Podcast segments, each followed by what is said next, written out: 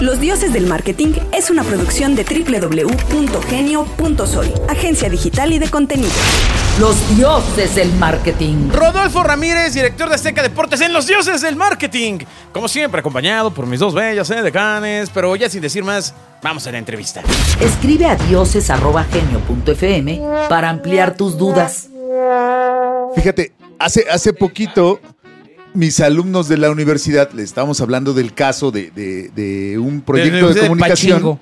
Pachingo, la eh, Universidad de Pachingo. Una conocida conductora de la otra televisora que se divorció. ¿Cuál otra televisora, cabrón? ¿no? ¿Imagen? Entonces, eh, estábamos hablando del tema, les dije, ¿ustedes están familiarizados con ¿Saben de qué se trata? ¿De quién estoy hablando? Y este, y todos dijeron, sí, sí, sí, por supuesto que sí. Yo, pues no, que no ven tele. Ah, no, yo lo vi en TikTok. Es que está tremendo. Ah, Oye, no, entonces pero eso, está eso sí es un cambio, lo que estás diciendo, Agustín, ¿eh? Otra vez regresamos Ajá. al pastel. O sea, el, el tema es qué alimenta ese pastel, ¿no? O sea, no necesariamente, no necesariamente, Exacto. Ese es el tema. púmbale no com. necesariamente las redes sociales se van a alimentar de la televisión, pero el tele- la televisión es un gran catalizador que alimenta hoy en día las redes sociales y que genera conversación. El muchacho que dice, no, yo no veo la televisión. No, yo lo vi- se justificaba diciendo, yo lo vi en TikTok. Entonces está bien. Con tu experiencia, ¿por qué, ¿por qué crees que no esté tan cool para una persona joven decir que no ve televisión? Bueno, Yo creo que no, no es necesariamente que la gente joven no lo vea. Yo creo que más bien se van haciendo estigmas sociales, ¿no? Hubo un momento en donde fumar un cigarro no era bien visto, ¿no? De guácala. De crack. Bien cricos. Pues ya. Sí, hecho, traer una cajetilla de cigarros era como guácala, ¿no? No, no es, no- no es lo correcto. Huele feo, etcétera, etcétera. A ver, es de viejito, ¿tá? Lo restringes y ahorita abres otra vez y todo el mundo fuma, ¿no? Este, o sea, yo creo que son modas, son temporalidades. eh, normalmente la juventud va a querer rechazar lo que viene de la generación anterior. ¿no? Eso no jala, eso no es bueno, somos rebeldes por naturaleza. Pero cuando te vas dando cuenta que hay ciertas cosas pues, que no tienen nada de malo, que son normales, que son útiles, pues las vas a ir adoptando. Y creo que es lo que hoy pasa. O sea, otra regreso al ejemplo de Qatar. De repente pensar en llevar a un Robe Grill que hace un tipo de contenido que no necesariamente es televisivo. Si nos hubiéramos ido by the book, nos hubieran dicho, no hombre, las cápsulas de este chavo en televisión no funcionan. ¿Qué creen? Sí funcionaron. Sí funcionaron. Y si le hubieras dicho al chavo, by the book, ir a televisión te va a hacer daño, porque pues, tú eres cool y eres millennial y eres este eh, generador de contenido premium, ¿para qué vas al- con el viejo malito? si lo hubiéramos seguido, no hubiera venido y el chavo se hubiera perdido la enorme crecimiento que tuvo por estar en el medio De tradicional. las diversas pantallas. Correcto.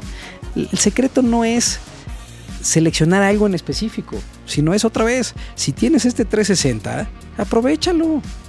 O sea, hoy los programas de televisión, ¿qué hacen? Y Bernie es un experto de ese tema.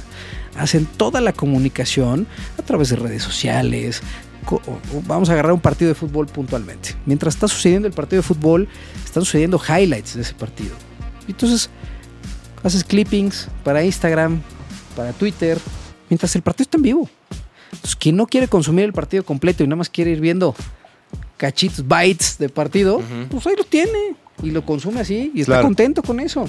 Hay quien dice, yo ya que termine el partido, quiero ver el resumen. ¿Y de qué tamaño quieres ver el resumen? ¿Tres minutos, cinco minutos, media hora? Pues ahí están todas las opciones. Consúmelo como tú lo consideres. Tremendo. Entonces, no, no, no tendrías por qué entrar en un momento en donde digas, eso tache, esto palomita. Pues ¿por qué? Todo es palomita. Y tú consume lo que quieras.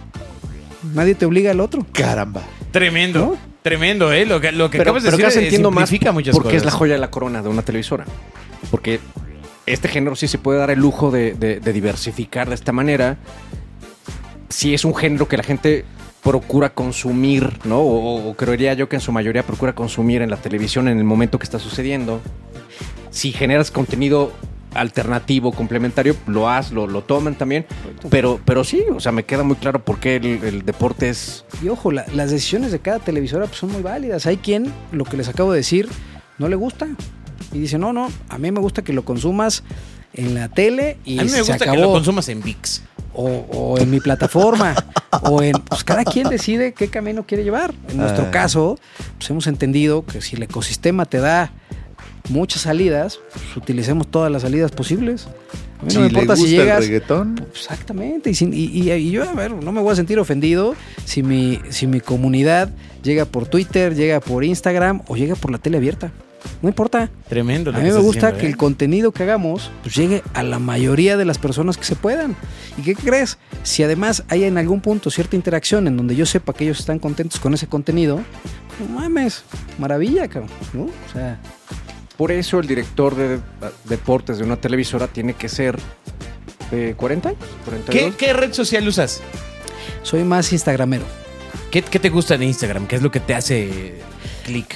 A ver, yo creo que el, el- el famoso algoritmo tiene esta maravilla que es consumes lo que te gusta, o sea, tú lo vas enseñando para que te entregue lo que realmente quieres ver. ¿no? Vamos a poner ejemplos. En mi caso, que me gustan los deportes y que pues evidentemente ve que sigo muchas cuentas de deportes, de jugadores, de- pues el feed que me va generando, pues una cosa me gusta y la otra me gusta y la otra me gusta. O sea, Instagram me parece muy fácil de consumir y de informarme, pero sobre todo, la verdad es que luego mi agenda está bastante saturada, entonces es como este momento ya de, de relax en donde Claro. me pongo a ver qué sucede por el mundo entre los amigos y entre el contenido que me gusta y, y- y, pues es el último Yo sigo puros momento de del música, día. pero me siguen apareciendo rusas, no sé por qué. es- no, no, en ilusión me pasaba lo mismo. O sea, yo digo, o sea, ¿qué No, pasa? o sea, Yo veía un contenido y veía está Está mal el algoritmo, sí. Yo creo que mi algoritmo está mal. Y, y Eso es una justificación para la esposa. Pura lencería, mano. Oye, ¿por qué te sale ahí es No, pura por- señorita? Ay, güey. Por trabajo. No, algoritmo, pues de chamba. El algoritmo. Pues me dedico a eso de investi- investigar el algoritmo. ¿Qué es lo que en tu mm, experiencia debe de traer en su canal una persona joven que probablemente quiera integrarse eventualmente al talento de una de las principales empresas de comunicación del país, pero más allá de eso, al sello Azteca Deportes que hoy por hoy, eh, digo, no, no, no, no hay que eh, ocultarlo como es, hoy es el líder en deportes. Gracias. A ver, hace ratito platicábamos de la historia de Cristian Martinoli, ¿no? Y el resumen se llama Fuego. Si a ti te apasionan los deportes, te mueven, es tu vida, te acuestas y te despiertas pensando y hablando de deportes, ya eres candidato a trabajar con nosotros. Simple. Ahora, evidentemente, pues, tu feed de la red social que sigas, pues tiene que demostrar eso, ¿no? Porque si, si no lo tienes, pues entonces el, el discurso no hace sentido con las acciones. Insisto, si tú ves mi feed, vas a ver jugadores, equipos de fútbol, ligas, ta- pues, que es algo que a mí me llena, que me hace acostarme y levantarme todos los días. ¿no? Y es súper interesante ver cómo comunica un equipo de una liga Premier en, en- en Inglaterra, pero también uno de la MLS, pero el de la NFL. O sea, pues cada, cada equipo te va retando en ciertas creatividades y comunicación y eso a mí me parece súper apasionante. Pero mi hijo de 14 años está vuelto loco con la Premier League y entonces sigue a puros agentes y entonces ya, la, ya compraron a fulanito y ya vendieron a este y hay un rumor de aquello y pues él trae el chip de compra y venta de jugadores y su feed es una cosa que parece bolsa de valores este Sí, claro. de, de- de humanos, ¿no? Y este, pues, oye, tiene 14 años y eso le mueve ahorita. ¿no? No sé si más adelante se apasione o no se apasione, pero hoy a sus 14 años eso lo mueve y eso es lo que lo hace ser eh, fan de, de los deportes. Yo lo que siempre le pido en las entrevistas a la gente que se integra a nuestro equipo es que me enseñe esa pasión, que lo verbalice, que, que- que- que con hechos corrobore que es un personaje que viene a, a acostarse y a levantarse consumiendo deportes.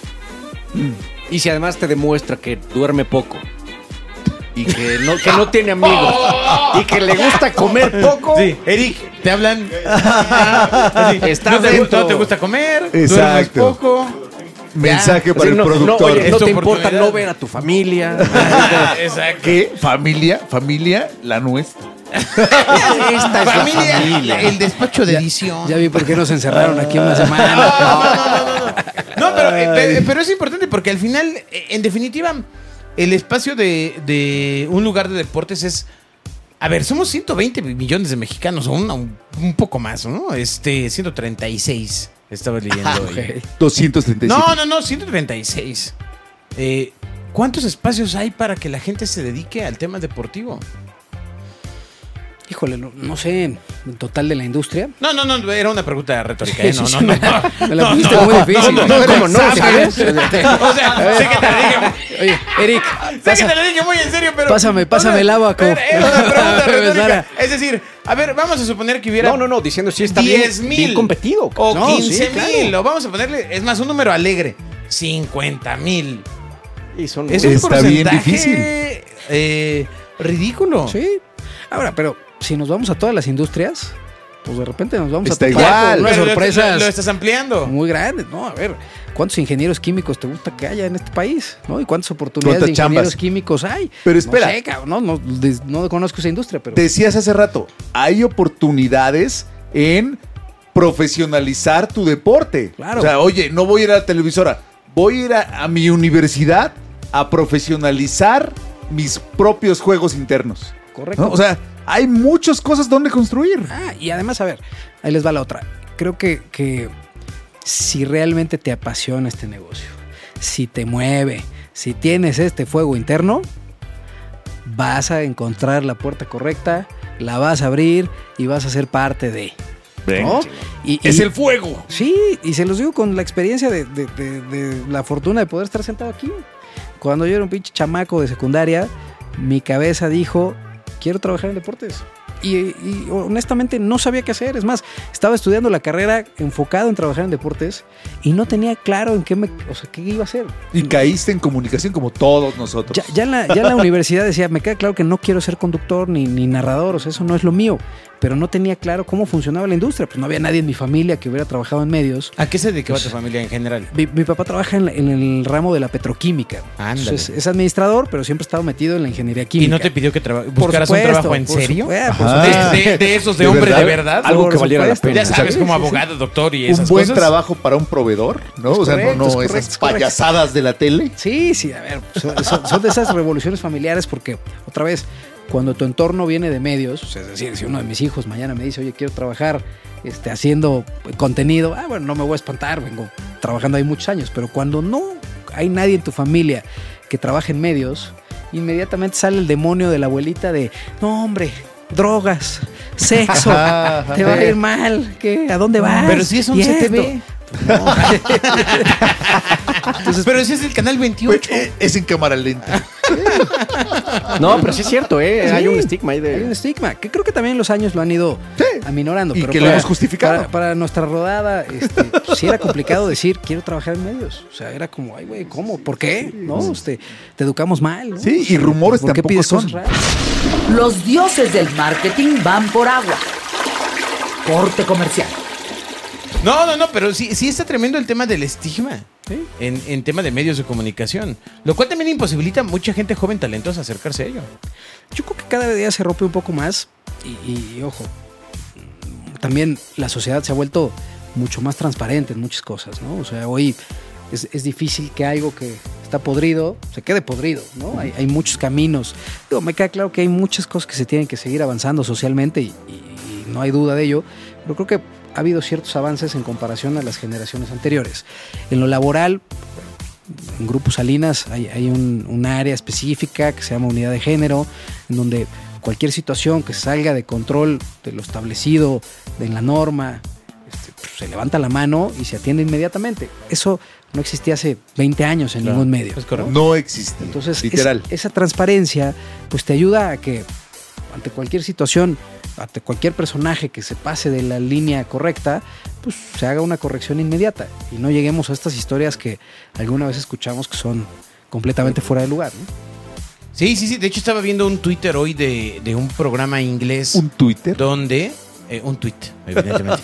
o, o bueno, un ex. ¿no? Un exazo. Donde en un eh, programa tipo Big, Big Brother, uno de los participantes eh, aprovechaba la posición alcohólica de una de las, de las personas que estaban en la, en la transmisión para meterse en su cama. Entra el productor, o sea, sale del este oscurantismo que debe de tener el productor de ese tipo de programas para decirle, no mames. Bueno, no, don't maiming. ¿no? Qué sea, bonito. ¿no? Y se hizo básicamente ya viral. Qué Es bonito que el productor salga. Y, O sea, y- en un programa eso Y eso nos lleva al tema de la viralidad de los contenidos. rarísimo. O sea, ¿cuántas cosas virales no te ha tocado vivir? Por ejemplo, eh, eh, A favor y en Em, contra. A favor y en contra, justamente. A ver, deportes es un ambiente mucho más sano y mucho más tranquilo del resto de la industria, ¿no? Esa es una realidad. Eh, pero a veces no- llegamos a los casos tan extremos. No, no, de- no, no, de- evidentemente de- no. y no. de abusos, ni mucho menos, Ajá. pero, pero siempre es complicado cuando tienes estos personajes tan grandes como un Cristian, como un Luis, donde con cualquier cosita que digan accidentalmente, que se sale un poco del lugar, pues generan controversia, ¿no? Claro, Entonces, claro. pues son gente con mucha experiencia y la realidad es que me han tocado muy pocos casos, pero pues siempre tienes que estar atento de, de, No, digas rápido, de personajes grandes porque Alberto se acuerda de Sagi. ¡No! ¿no? ¿Pero por qué? O sea, sí, estoy, tranquilo, hombre. Qué mal gusto. No, hombre. estaba puesto, perdón, perdón. Estaba, estaba allí. Estaba No, allí. pero me puedo referir quizá al tema de Martinoli y este Miguel Herrera, ¿no? O sea, el tema del aeropuerto, donde se agarraron ahí medio trancazos. eh, y al final, eh, el rumor popular, pues es que desembocó en la salida del director técnico. A ver, yo creo que ni siquiera un tema de, de- de un rumor, o sea, es, hay un deber ser, ¿no? O, o sea, se fue. Todo, no, es que todos representamos, o sea, cuando somos parte de, un- de una industria, de un ecosistema, de una empresa, representas a esa empresa. ¿no? El director técnico de la selección nacional no puede ir en un aeropuerto y ponerle una cachetada a nadie. O sea, no importa si es cronista deportivo o, o si Azafata. es lo que sea. No se puede. O sea, no hay manera. Es un personaje que tiene Eres que... la marca. Por supuesto, y que tiene que, que representar los valores de la institución que le dio la confianza. Entonces, Miguel Herrera comete un error gigantesco en agredir a Luis y a Cristian, y pues evidentemente la federación hizo lo que cualquier empresa hubiera tenido que hacer, destituir a la persona del cargo porque no está representando los valores adecuados para ese puesto. Polémicas que no lo son. A ver, si Era lo fueras- obvio. Si fueras director de una marca, ¿no? Y en un evento le pones una cachetada a un cuate porque llegó tarde o lo hizo mal, pues también te iban a despedir. O sea, la, la discusión es mucho más de un tema de, de- de cumplimiento moral de la posición. Pero no eso te pone en un punto donde un director técnico que no gana partidos también debería ser destituido. Por supuesto. ¿Tú qué harías si fueras eh, director de la selección nacional? ¿Qué harías? Primero no sería, pero no tengo la capacidad. no, no, no, pero acá en ¿No? un tema utópico, ¿qué, qué harías? Pero- tú, o sea, Ustedes que hubieran ¿Por hecho. dónde empezarías? Bueno, yo creo que tienes que trabajar, como lo decíamos hace rato, en cambiar la mentalidad de los chavos. Esa es, esa es una obligación que deberíamos de tener eh, la, la gente que tenemos mayor edad y que queremos hacer un cambio social. ¿Cómo, ¿Cómo cambias la mentalidad de los chavos? Lo primero que tienes que hacer es darles los ejemplos correctos, apoyarlos, crear el ecosistema adecuado para que tengan las oportunidades de demostrar sus capacidades. ¿Qué tendría que hacer un director técnico de la selección mexicana? Empezar a trabajar con las inferiores y empezar a inculcar esa mentalidad. ¿Por qué? Porque el chavo que hoy tiene 15 o 16 años, pues mañana va a tener 22, 23 y va a ser la estrella del fútbol mexicano. Si tú lo empiezas a trabajar desde chavo, a tu estilo, a tus formas, pues ¿qué crees? Cuando tenga 23 años va a ser parte fundamental de tu equipo. Estamos acostumbrados en este país, en el deporte, a los resultados a corto plazo. Ah, ya me senté, ya los voy a hacer campeón del mundo. Es más, cuenten cinco, cuatro. Eso no va a suceder. Aunque traigamos mañana a Guardiola, no va a suceder. A Guardiola o a Angelotti, el que ustedes quieran. Nos No decía suceder. Memo Alegret, a esos ciclos de cuatro años, ¿no? O sea, es absurdo. Claro. En cuatro años vamos al mundial y llegamos al quinto partido. Sobran los ejemplos de los directores técnicos que han tenido tiempo para formar equipos. La paciencia que tiene que haber para darle la oportunidad a nuevas generaciones, cambiar la mentalidad, propiciar y, ponerlos en el lugar adecuado. Lo primero que México tiene que hacer en el fútbol es ser paciente, con una estrategia perfectamente clara. Si no tiene, o sea, porque, a ver, mucha gente va a decir, ser paciente. No, o sea, la, audiencia ha sido muy paciente, el público ha sido muy paciente. Aparentemente Este, así toda la vida. Exacto, ¿no? A ver, si se sigue llenando un estadio y nunca hemos ganado, eh, la gente ha sido paciente, punto, ¿no? Eh, pero debería haber una estrategia muy clara en donde empecemos a trabajar y que digamos, esto es lo que se está definiendo. La línea está aquí y vamos a llegar acá y se va a hacer el punto 1, el 2, el 3, el 4, el 5, pero que sea completamente transparente, que se vean los resultados, que se empiece a ver el trabajo con los jóvenes, que, que inmediatamente se vea la mano de la voluntad de querer hacer un cambio. En el momento en que empecemos a estructurar de esa manera, estoy convencido que los resultados van a llegar. Ver, hemos sido campeones de sub-17.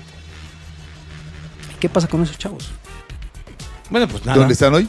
Se pierden el camino. ¿Dónde quedó la momia? ¿Cómo se llama? El cuate de Eh, la- no, el tubo. Sí, sí, sí. Sí. No, no, Eh, el cuate la venda. del cabezado, Eh, ¿no? que- y eso que dices, como, como hablabas al principio de toda esta sesión del, del fútbol americano, se puede extrapolar perfectamente a las empresas. Correcto. O sea, hay que formar equipos, hay que ir haciendo la estrategia, correcto. tener, tener paciencia, que es bien difícil.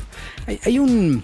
Hay, hay diferentes formas de ver el fútbol y diferentes mediciones y es, es- es- es maravilloso la discusión del fútbol porque hay tantos puntos de vista que bueno, es, es complicado llegar a un mismo a, un mismo camino. Pero hay quienes dicen que el camino del fútbol mexicano debería ser llevar a extranjeros, eh, llevar a los futbolistas a otras ligas, ¿no? Ujú, ujú. este, que, que tengan mayor exposición y que puedan ir a competencias mucho más eh, grandes que, que la liga interna, ¿no?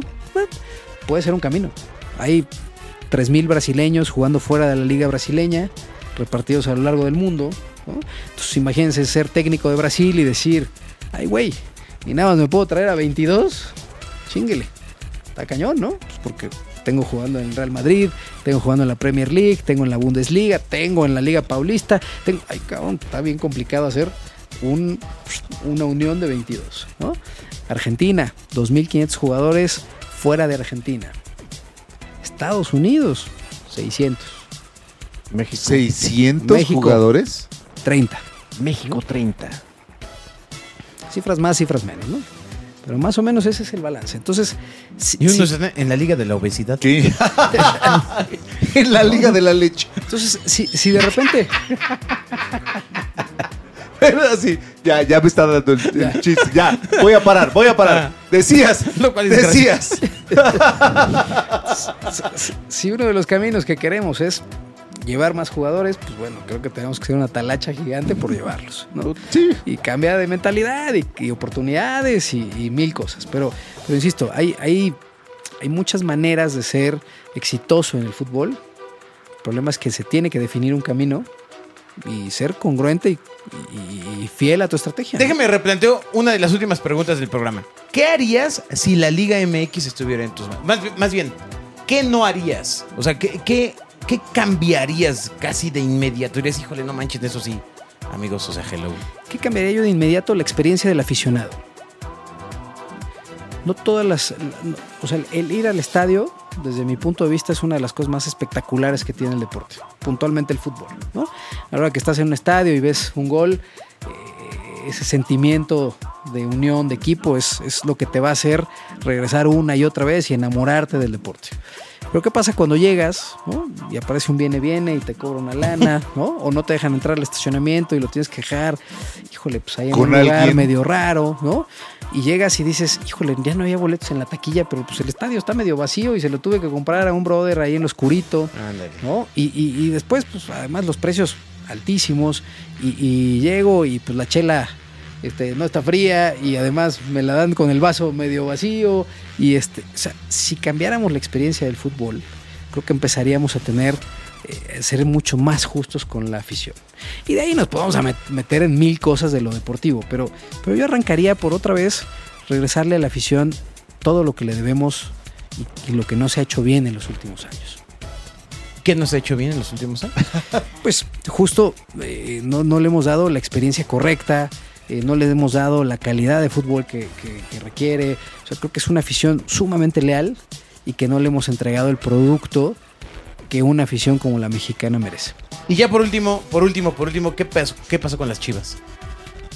En que No, no, no, o sea, ¿En ¿qué, qué pas- año- qué- en qué en década qué dices? van? ¿En ¿En qué qué? van las chivas? ¿Cuál es tu expectativa con las chivas? Ah, yo creo que las Chivas eh, en el torneo les va a ir bien.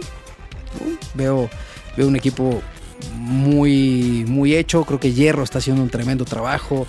Eh, O sea, tridimensional, No era, no era fácil la reconstrucción. ¿no? Sin cambiar Es jugadores. correcto, y además apostándole a los canteranos otra vez. O sea, yo, yo creo que el, el fútbol mexicano, en- dentro de las muchas cosas que tiene que ir corrigiendo, tiene que trabajar con sus jóvenes. Y no nada más es a tema selección, sino a tema liga, a tema equipo. Guadalajara es uno de los lugares más pasionales de fútbol y que además tiene mucho, muchísimo talento en chavos. Nosotros estamos haciendo ahorita eh, en, en Azteca, eh, comandados por el señor Ricardo Salinas, un programa que me parece una verdadera joya y una oportunidad tremenda para la gente que ha soñado con ser futbolista alguna vez. Es un programa que se llama Debut, que en breve van a ver las convocatorias y que lo que busca, pues es básicamente chavos de 18 a 26 años que no han tenido la oportunidad de debutar en el fútbol mexicano y que quieren debutar. Es un reality show en donde vamos a convocar nacionalmente a todo aquel que considere que tiene el tamaño para ser jugador profesional poca y que tiene el fuego, ¿no? Entonces, a ver, ahí está, hay que trabajar con los jóvenes. Si tú tienes 18 años y, y el equipo en donde lo intentaste te pidieron dinero para debutar y no lo tenías, este, si el entrenador no te ponía a jugar porque le caías mal, si sufriste racismo, todas las cosas que hemos escuchado, esta es la oportunidad. Escríbete, va a haber visorías y si demuestras que tienes talento, pues vas a tener una oportunidad de ser futbolista profesional con Mazatlán. Haz la parte que te. ¿Cuándo empieza? ¿Cuándo empieza? ¿Cómo, cómo, cómo? No, tú ya no calificas, está. Agustín, ya no No, mames. dijeron Oye, jóvenes. Sí, ¿le ya puedo, dar, que le ya puedo no. dar tu teléfono a Bobia? es que de repente voy a- ve, su Qué hijo lástima es que no está este, aquí, jugador Ah, ya estaría, pues, puta. Básicamente. No, Bobby ya Te va, tampoco te va a hablar mañana. Ni siquiera necesita mi teléfono, va, va a haber una convocatoria y literal, así como ¿Cuándo estamos acostumbrados. Más o menos. eh, a, finales, no, a finales de agosto va a empezar la convocatoria nacional. Es decir, eh, se va a ir a buscar a diferentes ciudades, va a haber una convocatoria digital. va- Tremendo. o sea, va a haber la oportunidad para que realmente el que tenga ganas de, de demostrar, tenga una oportunidad de enseñarlo. Pues pilas, chavos. A a ver, a ver si el América hace algo, ¿no? Pues yo mañana Pues voy a ya, ver a ver ya si nos sí deja le sé. kilómetros adelante. Qué Es que chingón, está, eh, está qué fregón. tremendo, ¿eh? Qué fregón. Está tremendo. O- Una pregunta más. Ay. Este... ¿la última? No, no, No, no, tú. No sé si No, tenemos no, una tú. última. No, ya, ya, ¿Ya? básicamente ya. Ya, ya estamos, ya. Lleva La ocho productora últimas. nos ¿Tienes acaba de alguna decir última? No, yo no, yo no. yo ¿Quieres preguntarle algo? Nada, no. ¿Quieres Ah. calificar? ¿Quieres participar en el.? Yo estoy ahorita ya. Más Yo- que. yo, fíjense, agradeciendo Listo para y participar. aprovechando para echarles ahí un mensaje. Vamos a hacer un evento de esports, un summit, en donde vamos a juntar eh, la experiencia de vivir eh, una final en vivo, narrada por casters profesionales, vamos a poner pláticas, vamos a, a- que aquellos que no conocen bien la industria gamer y que quieren y, y tienen la intención de conocerla, puedan meterse de lleno. Venga.